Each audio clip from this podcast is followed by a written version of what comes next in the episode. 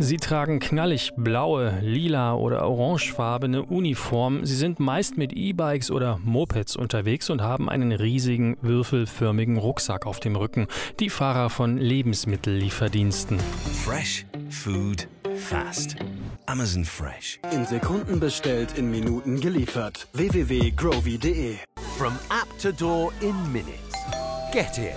You've got it. Bestelle jetzt bei knusper.de. Echt ungewöhnlich. Die Fahrerinnen und Fahrer arbeiten unter harten Bedingungen und die Lebensmitteldienste sind oft wenig nachhaltig. Wie lässt sich das verbessern? Das ist Thema in dieser Folge im Ideenimport, im Auslandspodcast der Tagesschau, in dem wir im Ausland nach guten Ideen für Deutschland suchen. Wir schauen nach Spanien, wo die Fahrerinnen und Fahrer fest angestellt werden müssen, und wir schauen in die USA, wo schon Drohnen liefern. Ich bin André Seifert. Hallo. Amazon Fresh, Gorillas, Flink, Getir, Uber Eats, Bring, Groovy, Knuspre, sie alle bringen Lebensmittel in wenigen Minuten an die Haustür. Aber kein einziger Online-Supermarkt macht zurzeit Gewinn. Wenn ich zum Beispiel beim Berliner Start-up Gorillas etwas für 27 Euro bestelle, dann macht Gorillas mit dieser Bestellung 5 Euro miese. Das Unternehmen kriselt, zeigte kürzlich eine Recherche von NDR und Süddeutscher Zeitung. Interne Unterlagen zeigen die monatlichen Verluste. Verluste. Allein in diesem Januar waren es 52 Millionen Euro, im Februar sogar 57 Millionen. Trotzdem stecken Investoren Milliarden in die Unternehmen, denn es geht darum, Konkurrenten zu verdrängen, um irgendwann den Markt zu beherrschen. Gespart wird bei den Mitarbeiterinnen und Mitarbeitern vor allem bei den sogenannten Riders, also den Fahrerinnen und Fahrern. Die verdienen an der Mindestlohngrenze, also in Deutschland seit Oktober 12 Euro pro Stunde. Das mag okay klingen für ein bisschen Fahrradfahren, doch die Fahrerinnen und Fahrer arbeiten bei Wind und Wetter oftmals bis spät in die Nacht. Manchmal werden sie vom Arbeitgeber per App beobachtet, wie bei Lieferando, wie der Bayerische Rundfunk recherchiert hatte. Meist sind die Riders mehr oder weniger scheinselbstständig. Das heißt, sie müssen die Anweisungen des Arbeitgebers wie jeder Festangestellte befolgen, arbeiten offiziell aber als Freelancer in eigener Verantwortung auf eigene Rechnung. Es gibt kaum Betriebsräte, kaum Gewerkschaften. Und noch ein Problem kommt hinzu, der Markt ändert sich ständig. Der Gesetzgeber kommt nicht hinterher. Ein Land, in dem es anders läuft, ist Spanien. Spanien hat ein Gesetz für bessere Arbeitsbedingungen der Riders erlassen und darüber spreche ich mit unserem Korrespondent im ARD-Studio Madrid, Nicolas Buschlüter. Hallo Nicolas. Hi André. Nicolas, die spanische Regierung hat ein sogenanntes Riders Law beschlossen. Im Sommer vor einem Jahr ist es in Kraft getreten. Was verbirgt sich hinter diesem Riders Law? Ja, das Gesetz legt fest, Lebensmittellieferdienste in Spanien müssen ihre Fahrerinnen und Fahrer anstellen, und zwar fest anstellen, mit einem ordentlichen Arbeitsvertrag. Dadurch bekommen sie dann einen Kündigungsschutz, eine Arbeitslosenversicherung, Lohnfortzahlung im Fall einer Krankheit, also all die sozialen Leistungen, die eben Festangestellte normalerweise bekommen. Und auf diese Weise will die spanische Regierung Scheinselbstständigkeit unter den Fahrern beenden, denn die Regierung in Madrid findet, die Riders sind viel zu abhängig von den Aufträgen der Arbeitgeber, um als selbstständig betrachtet zu werden. Hm. Allerdings, das Gesetz gilt nur für Lebensmittellieferdienste in Spanien, nicht für andere Zusteller wie zum Beispiel Paketdienste. Und was hat das Gesetz seither verändert? Also ich würde mal sagen, das Positive zuerst. Es sind tausende Fahrerinnen und Fahrer tatsächlich eingestellt worden. Es sind aber auch Fahrer, und das ist dann das Negative, noch schnell entlassen worden, bevor das Gesetz in Kraft trat. Hm. Und es gibt jetzt auch Firmen, die beschweren sich, dass es nun mit dem Inkrafttreten dieses Gesetzes an Personal in der Branche mangele. Uber Eats zum Beispiel, die haben sogar einen offenen Brief geschrieben und darin steht, dass viele Riders angeblich gar keine Festanstellung wollten, sondern dass diese selbstständig und damit flexibel bleiben wollten und dass diese Riders Uber Eats verlassen hätten. Und diesen Punkt von Uber Eats, den kann ich auch zu einem Teil bestätigen. Ich habe mir nämlich einige Chats in einem Telegram-Kanal von spanischen Riders angeschaut und da sind doch eine ganze Reihe von Fahrern dabei gewesen, die wieder selbstständig werden wollten, weil sie, Begründung, weil sie für mehr als einen Lieferdienst arbeiten wollen, um natürlich mehr Geld zu verdienen. Und das geht eben mit dem neuen Gesetz nicht. Das muss man vielleicht näher erklären. Vor dem Gesetz, also noch vor einem Jahr, wurde ein Rider ja als Selbstständiger bezahlt. Wie viel war das denn dann so? Die Selbstständigen bekamen aus deutscher Sicht ziemliche Hungerlöhne. Ein Beispiel, wenn an einem Tag nicht viele Aufträge reinkamen, dann sind das so 52 Euro für 13 Stunden ja. Arbeit unter Umständen, habe ich einmal als Eintrag gefunden. Und heute mit neuem Gesetz, mit Festanstellung, mit spanischem Mindestlohn verdient ein Rider dann mehr als früher, diese 52 Euro als Scheinselbstständiger? Oder kommt das drauf an? Ja, das ist mein Eindruck. Aber selbst diese 52 Euro, die sind natürlich immer noch höher als der Mindestlohn in Spanien. Der liegt nämlich bei gerade mal 33 Euro pro Tag. Okay, also solange der Mindestlohn so niedrig ist in Spanien, kann es sich also schon lohnen, für mehr als einen Dienst zu fahren. Ähm, Jedenfalls ist es so, dass viele Lieferfirmen in dem Gesetz eine große Bedrohung sehen. Im vergangenen November hat sich die britische Firma Deliveroo komplett aus Spanien zurückgezogen, offiziell aus marktwirtschaftlichen Gründen. Aber das Gesetz habe diese Entscheidung auch beschleunigt, hat die Firma damals gesagt. Über 3000 Rider wurden dadurch arbeitslos. Deliveroo hatte in Spanien aber ohnehin nur geringe Marktanteile. Okay. Gesetze müssen natürlich auch von irgendjemandem kontrolliert werden. Wer macht das in Spanien? Hier machen das die Inspektoren des Arbeitsministeriums und die sind in großem Maße auf Tipps zum Beispiel von Riders angewiesen, mhm. weil der Markt ist hier wirklich riesig und ziemlich unübersichtlich. Es gibt Dutzende von Diensten, vor allem in den größeren Städten. 2,6 Prozent der Erwerbstätigen in Spanien sind in dieser Lieferdienstbranche tätig. Hört sich erstmal nach nicht so viel ja. an, aber nur in den Niederlanden ist dieser Anteil in der EU höher. Und mhm. durch das Gesetz können die Fahrer jetzt auch ein bisschen anders auftreten. Sie haben mehr Selbstvertrauen, sie haben mehr Rechte. Und den Unternehmen, die gegen das Gesetz verstoßen, drohen ja jetzt auch hohe Strafen. Also eine gewisse Abschreckung ist auf jeden Fall da. Du hast schon gesagt, es gibt Firmen, die sehen in dem Gesetz eine Bedrohung. Ähm, gibt es dann auch Firmen, die versuchen, das Gesetz zu unterlaufen irgendwie? Ja, es ist tatsächlich so, dass sich einige Firmen weigern, alle ihre Fahrerinnen oder Fahrer einzustellen und sie haben deshalb nur einen Teil eingestellt. Stattdessen suchen sie nach legalen Schlupflöchern, wie sie diese Regelungen umgehen können, zum Beispiel indem sie Korrekturen an den Dienstplänen oder in den Lohnsystemen vornehmen. Und damit versuchen sie dann nachzuweisen, dass viele ihrer Beschäftigten eben nicht scheinselbstständig sind, sondern selbstständig, mhm. also frei über ihre Aufträge entscheiden können. Und da können sich Fahrer jetzt freie Zeiten aussuchen im Dienstplan. Sie können sogar in einem kleinen Rahmen bestimmen, wie viel Geld sie für eine Lieferung haben wollen. Mhm. Das hat dann aber einen neuen negativen Nebeneffekt, die Fahrer versuchen sich gegenseitig im Preis zu unterbieten. Hm. Und äh, das ist nämlich geschehen bei der Lieferfirma Glovo. Das ist der drittgrößte Lieferdienst in Spanien und eine Tochter von Delivery Hero. Die spanischen Behörden kamen aber hier zu dem Schluss, dass Glovo damit das Gesetz unterläuft. Und deshalb wurde Glovo vom Arbeitsministerium zu einer Strafe von 79 Millionen Euro verdonnert. Glovo will dagegen jetzt allerdings vorgehen. Und auch Uber Eats hat sich einen Weg einfallen lassen, das Riders Law zu umgehen. Uber hat die Fahrer bei Drittfirmen anstellen lassen. Auch das könnte aber vor Gericht schiefgehen für sie. Das sind also zwei Übeltäter. Es gibt aber auch einige Firmen, die sich angepasst haben. Der Lieferdienst Just Eats zum Beispiel handelt jetzt sogar einen Tarifvertrag mit der Gewerkschaft aus. 79 Millionen Euro Strafe, das ist ja ein irrer Batzen. Wehren sich Firmen gegen das Gesetz oder auch gegen Geldstrafen auf gerichtlichem Wege? Und wenn ja, wie sind deren Aussichten? Ja, viele Firmen ziehen vor Gericht.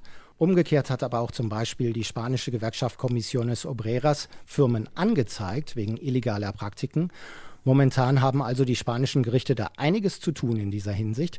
Ich glaube aber persönlich nicht, dass das Riders Law jetzt gekippt werden wird. Im Gegenteil, die Justiz in Spanien unterstützt das Gesetz sogar. Es ist überhaupt erst durch ein gerichtliches Urteil entstanden.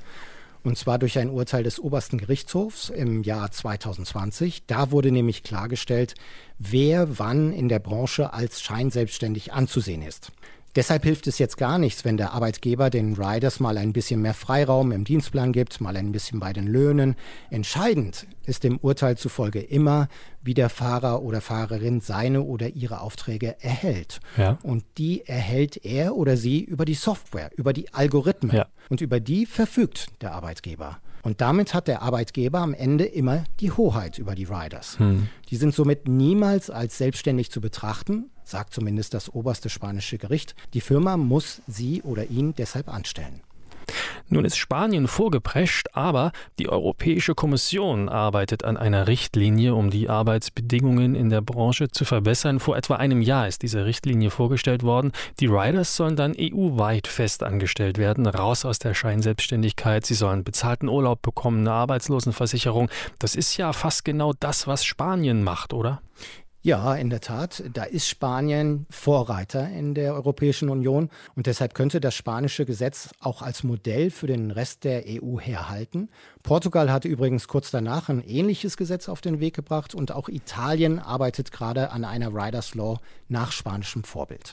Danke, Nicolas Boschlüter nach Madrid. Das Riders Law in Spanien könnte also zum Vorbild für die EU werden. Die EU-Kommission will aber noch mehr, als dass die Riders aus der Scheinselbstständigkeit kommen. Die Richtlinie sieht zum Beispiel auch ein Recht auf einen menschlichen Ansprechpartner im Unternehmen vor. Das klingt komisch, ergibt aber Sinn, wenn man sich eben die Arbeitsbedingungen der Riders vergegenwärtigt. Die sind immer unterwegs, die kommunizieren allenfalls mit Lagermitarbeitern oder mit Kunden und ihre Aufträge bekommen sie, Nikolas hat es gesagt, von einer Handy-App. App, also von einer von ihrem Arbeitgeber programmierten Software oder einem Algorithmus, der sagt, wo die Riders wann zu sein haben. Hinzu kommt, damit lassen sich die Fahrer auch überwachen. Die EU-Kommission will deshalb auch die Arbeitgeber verpflichten, die Funktionsweise dieser Algorithmen transparent zu machen. Noch sind die Arbeitsbedingungen vieler Riders überall auf der Welt allerdings prekär. Die Fahrerinnen und Fahrer müssen für ihre Rechte auf die Straßen gehen. In den vergangenen Monaten gab es zum Beispiel Streiks in Oslo, Paris, Rom, Seoul, Hongkong, Sao Paulo und Dubai. Übrigens, auch in Berlin streikten im vergangenen Jahr Mitarbeiter von Gorillas.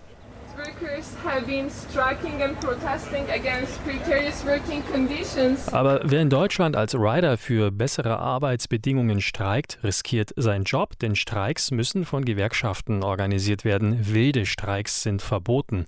Viele Beschäftigte sind aber eben nicht in der Gewerkschaft und nach dem Streit bei Gorillas hat das Unternehmen dann 300 Mitarbeiter entlassen. Zu Recht, wie ein Gericht entschieden hat.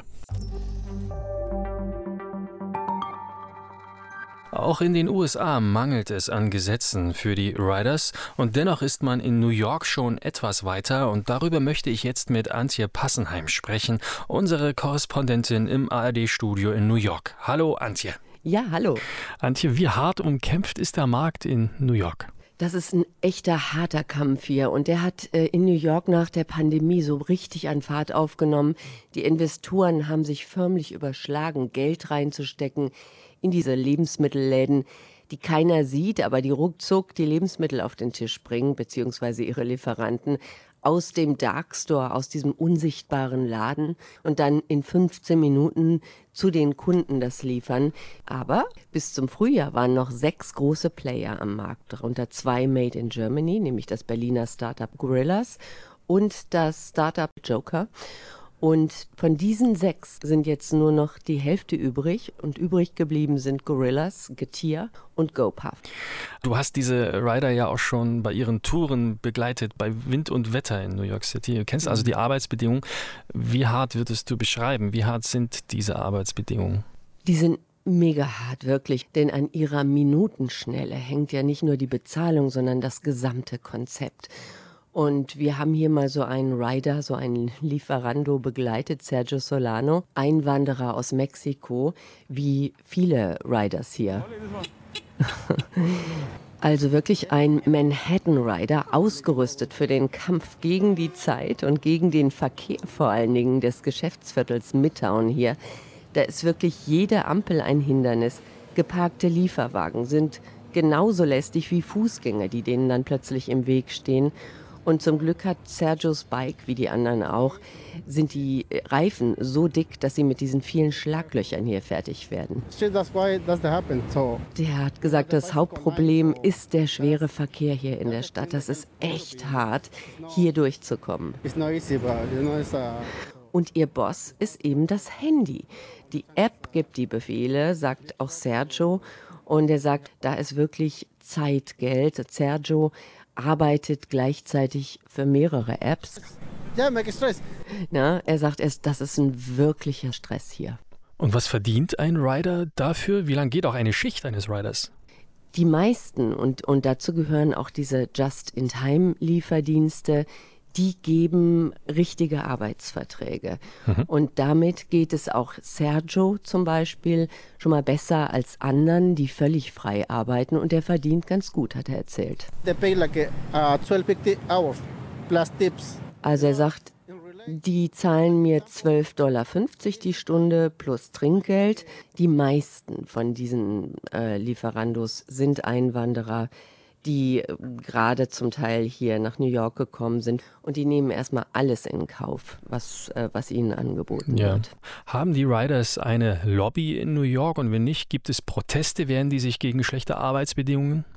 Gibt es auf jeden Fall. Und es gab tatsächlich viele Rider-Proteste hier die auch was äh, gebracht haben.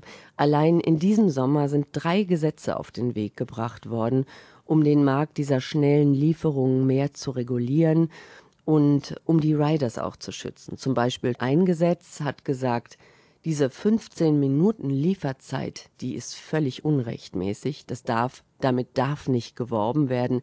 Damit werden Fahrradlieferanten so unter Druck gesetzt, dass viel zu viel passieren kann, Unfälle passieren können, es ist viel zu viel Stress und es ist unrealistisch in so einer vollen und dichten Stadt. Und hier in New York haben die äh, zum Beispiel auch Gorillas haben sich sehr um Vorbildlichkeit bemüht, damit sie eben nicht äh, unter Beschuss geraten.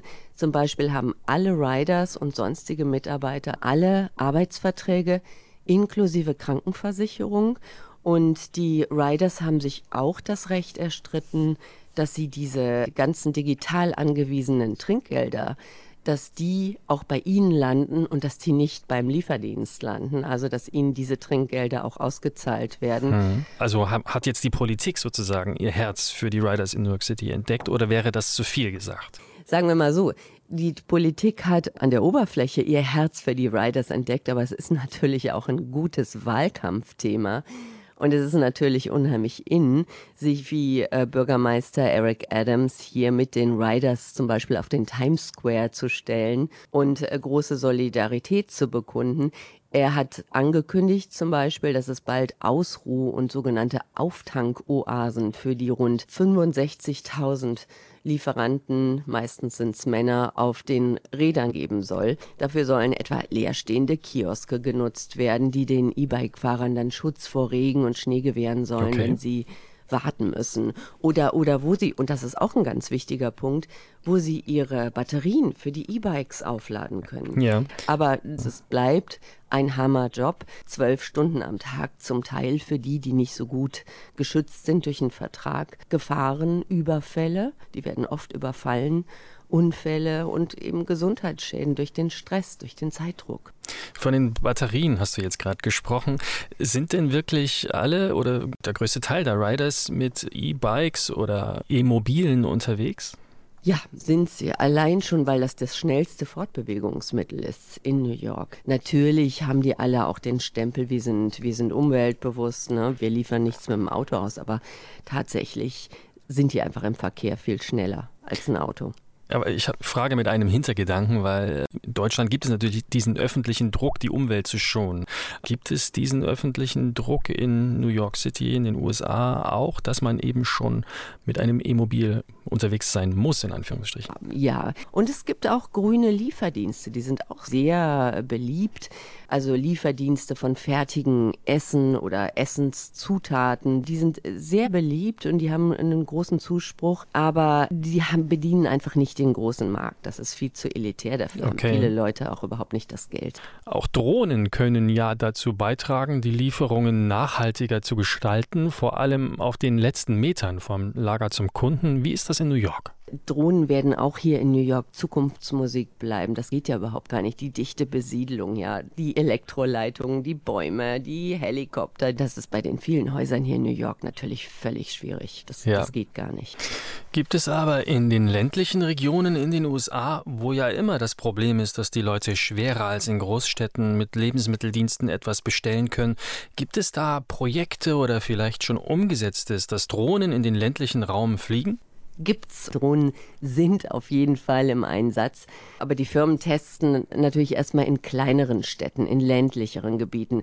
Zum Beispiel Walmart. Bis Ende des Jahres wollen die in sechs Staaten liefern. Vier Millionen Haushalte können sich dann Lebensmittel, Medikamente oder, oder auch nur Zahnseide nach Hause liefern lassen. Die Drohnen, die fliegen innerhalb von 30 Minuten zur Zustelladresse. Meist ist das dann, dann landen sie irgendwo im Garten von dem Kunden mhm. oder auf einem nahegelegenen Parkplatz und äh, werfen das Paket aus 25 Meter Höhe dann oder, oder lassen, die werfen es nicht ab. Natürlich, die lassen das herab. Also da gibt es schon Möglichkeiten. Sagen, kein Porzellan bestellen, ja. genau. Da gibt es Möglichkeiten oder auch von der Alphabet-Tochter äh, Wings, die hat Drohnen auch in drei Vorstädten, in zwei Staaten im Einsatz und dann gibt es noch ein israelisches Start-up, äh, Flytracks, die, die das auch machen. Also es gibt viele Versuche und Amazon-Chef äh, Jeff Bezos, der hat schon seit Jahren von Drohnenlieferungen gesprochen und bis zum Ende des Jahres sollen jetzt auch endlich seine ersten Drohnen abheben in Kalifornien, in Lockford für die Lieferung. Aber allerdings müssen wir da auch sagen, so ökonomisch sind Drohnen auch nicht, denn die können ja, wie gesagt, mit viereinhalb Kilo sehr wenig transportieren. Und äh, wenn du einen Einkauf hast, einen ganzen Lebensmitteleinkauf, da muss die Drohne aber oft hin und her fliegen, ja. äh, damit sie das alles nach Hause liefern kann. Also ist es auch nicht äh, die hundertprozentig beste Lösung. Vielen Dank, Antje Passenheim nach New York. Die Lieferung per Drohnen ist auch in den USA noch im Teststadium, bis auf Walmart, die sind am weitesten. Doch selbst Walmart lässt seine Drohnen nicht voll automatisiert fliegen aus Sicherheitsgründen, sondern das Unternehmen hat Türme errichten lassen, in denen Drohnenpiloten sitzen, die einen Flug bis zu einer Entfernung von zweieinhalb Kilometern überwachen. Das heißt also, Kunden müssen nah an einer Filiale wohnen. Auch in der Bundesrepublik wird mit Drohnen experimentiert. Ein Drohnenlieferprojekt gibt es zum Beispiel demnächst in Hessen. Dort sollen Drohnen testweise Lebensmittel in einen Ort im Odenwald fliegen, allerdings nur bis zur Ortsmitte. Von dort aus muss dann jemand per Lastenrad die Lieferung bis zur Haustür bringen. Es wird also wohl noch dauern, bis Lebensmittellieferdienste aufs Land kommen. Es gibt in Deutschland zwar schon ein paar Anbieter, die Pakete bis an die Tür liefern, dann aber nur in einigen ländlichen Regionen und auch nur mit länger haltbaren Produkten, also nichts Frisches. Auf dem Land bleibt vorerst weiter das Auto unverzichtbar, mit dem der nächste Supermarkt oft eine Viertelstunde entfernt ist. In den Städten dagegen überschlagen sich die Angebote. In Hamburg experimentiert eine Supermarktkette jetzt auch mit Robotern, die Lebensmittel auf dem Fußweg auf Rädern zustellen sollen. Möglicherweise wird es schneller gehen, die oftmals harten Arbeitsbedingungen der Riders zu verbessern. Und da haben wir in Spanien gesehen, dass das recht schnell gehen kann. Das Riders Law stellt die Fahrerinnen und Fahrer dort zumindest auf eine Augenhöhe mit festangestellten Mitarbeitern. Was den Riders dort jetzt aber noch fehlt, das wäre wohl eine Anhebung des Mindestlohns. In Deutschland ist es umgekehrt. Hier haben wir einen mittlerweile recht hohen Mindestlohn, doch es fehlt der Zwang, die Fahrer fest anzustellen. Noch, denn die EU-Kommission hat ja dafür eine Richtlinie ausgearbeitet. Riders sollen damit EU-weit den Status von Angestellten erhalten, zum Beispiel wenn die Arbeitszeiten durch Algorithmen vorgegeben sind. Der Vorschlag der Kommission wird nun vom Europäischen Parlament und vom Rat erörtert. Danach haben die EU-Mitgliedstaaten zwei Jahre Zeit, um die Richtlinie in nationales Recht umzusetzen. In der Bundesrepublik gibt es aktuell keine politischen Pläne oder Vorhaben, die Arbeitsbedingungen der Riders zu verbessern. Aber manchmal geht es vielleicht auch ohne Gesetze, wie New York City zeigt, wo sich der Markt langsam bereinigt und nur noch drei große Unternehmen am Start sind. Und in New York können wir beobachten, dass die Unternehmen nun die Riders zumindest zum Teil fest einstellen und dass die Stadtverwaltung sich für sie einsetzt, indem sie zum Beispiel Kioske zum Ausruhen und Aufladen Aufladen einrichtet. Das war der Ideenimport. Danke fürs Zuhören. Wir freuen uns über eure Anregungen und Fragen, die ihr uns schicken könnt an auslandspodcast.tagesschau.de. Wenn euch die Folge gefallen hat, empfehlt den Ideenimport gern weiter und abonniert ihn. Ich bin André Seifert vom Mitteldeutschen Rundfunk und sage Tschüss. Die nächste Folge vom Ideenimport gibt's am Freitag in zwei Wochen.